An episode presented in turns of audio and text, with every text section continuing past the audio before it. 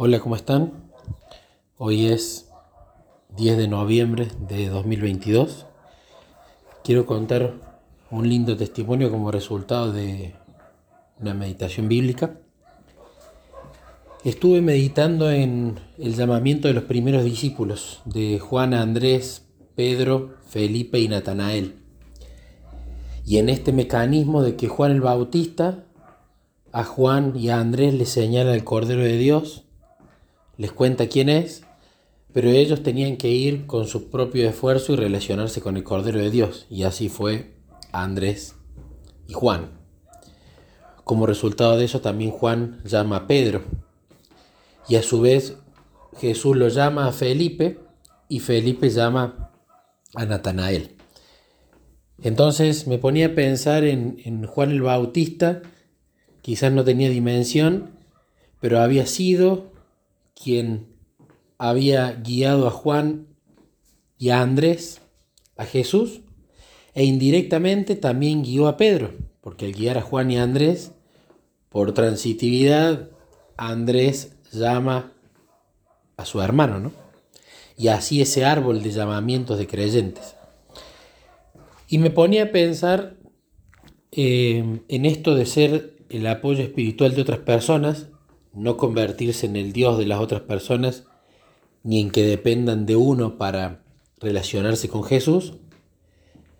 Pero qué importante hablar con Jesús, preguntar cada tanto a mm, las personas que uno ayudó a relacionarse con Jesús, eh, cómo estaban, ¿no? A mí hay una pregunta que me gusta mucho hacer en la iglesia que es, ¿Cómo está tu relación con Jesús? Y lastimosamente la respuesta que más escucho es ahí anda o en la lucha. O sea, rara vez, si por no decir nunca, he escuchado a alguien que me diga anda muy bien, la verdad que estamos en el mejor momento o estoy muy feliz por tal cosa o tal otra. Probablemente no tengo un recuerdo de alguien que le haya hecho esa pregunta y me haya contestado de esa manera. Entonces estaba charlando con Jesús como resultado de la meditación, ¿no? Porque la meditación tiene que conducir a oraciones y estas oraciones justamente son abrirle el corazón a, Dios como un amigo. Entonces le decía a Jesús, Jesús hace rato que no sé de la vida espiritual de algunas de las personas que yo en el pasado había ayudado. Y muchas veces en el pasado cuando les escribía, para ver si si podía ayudarlos en algo, en la oración, en la meditación, cómo estaba la relación con Jesús, la gran mayoría de las veces la respuesta era que la relación no venía muy bien. ¿no? Entonces Jesús puso en mi corazón escribirle a tres personas.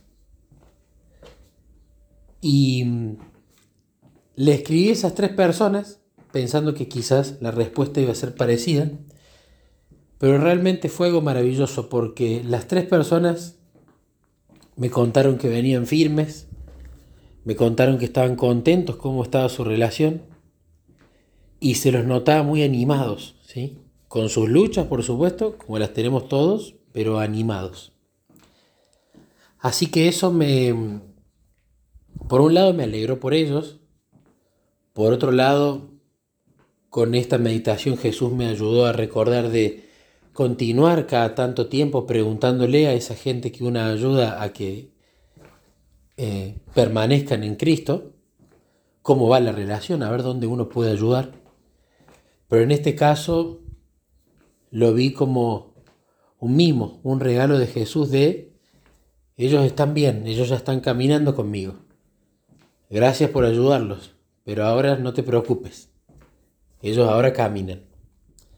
Así que, bueno, este testimonio siempre lo comparto para la gloria de Dios, pero las lecciones que me llevo es esto, ¿no? Punto número uno, buscar gente para apuntalar y ayudar en su relación con Cristo. Punto número dos, acordarse de preguntar cada tanto tiempo cómo va en su relación con Jesús, en qué uno lo puede ayudar.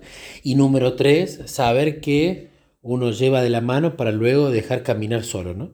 Y que ya ellos luego tienen que estar en la posición de uno es decir, dar herramientas espirituales al resto y seguir repitiendo la cadena.